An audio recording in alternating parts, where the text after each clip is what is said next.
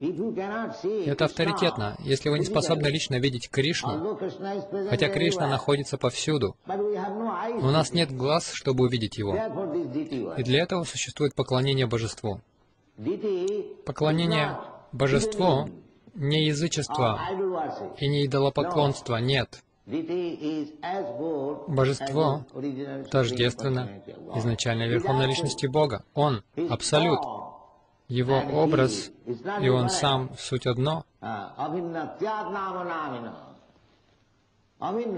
Абхинна. Он тождественен. Мы повторяем Харе Кришна не как граммофон, нет. Мы общаемся с Кришной. Абхинатва Нама Намино.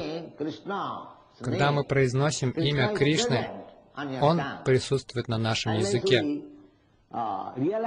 Пока мы это не осознали, мы находимся на стадии намапарадхи или намабхасы. Не намабхасы, а именно намаапарадхи. Считать имя отличным от личности. Это нама аппаратха. Опыт материального мира говорит нам, что имя и носитель имени — это разные вещи. Если вас мучит жажда, вы не сможете утолить ее, если будете повторять «вода, вода, вода».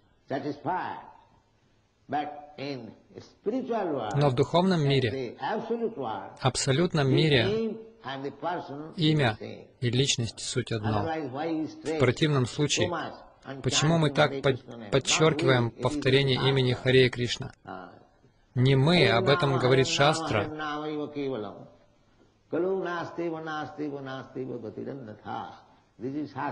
Это подтверждается Шастрой, но есть много негодяев, они приводят пример.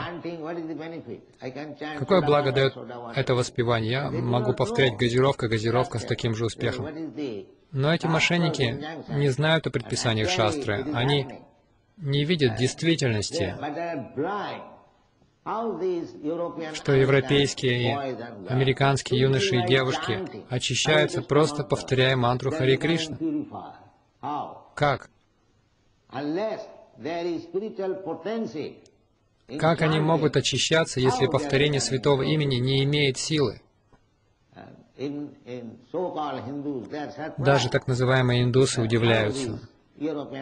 Как могли эти европейцы и американцы превратиться в таких хороших преданных?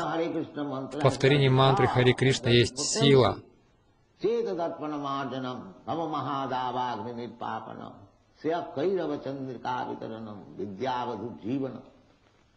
В мантре есть все, это формула. Если мы следуем регулирующим принципам, наставлениям ачарьев или шастры, тогда нас ждет успех. В противном случае это бесполезный труд и пустая трата времени.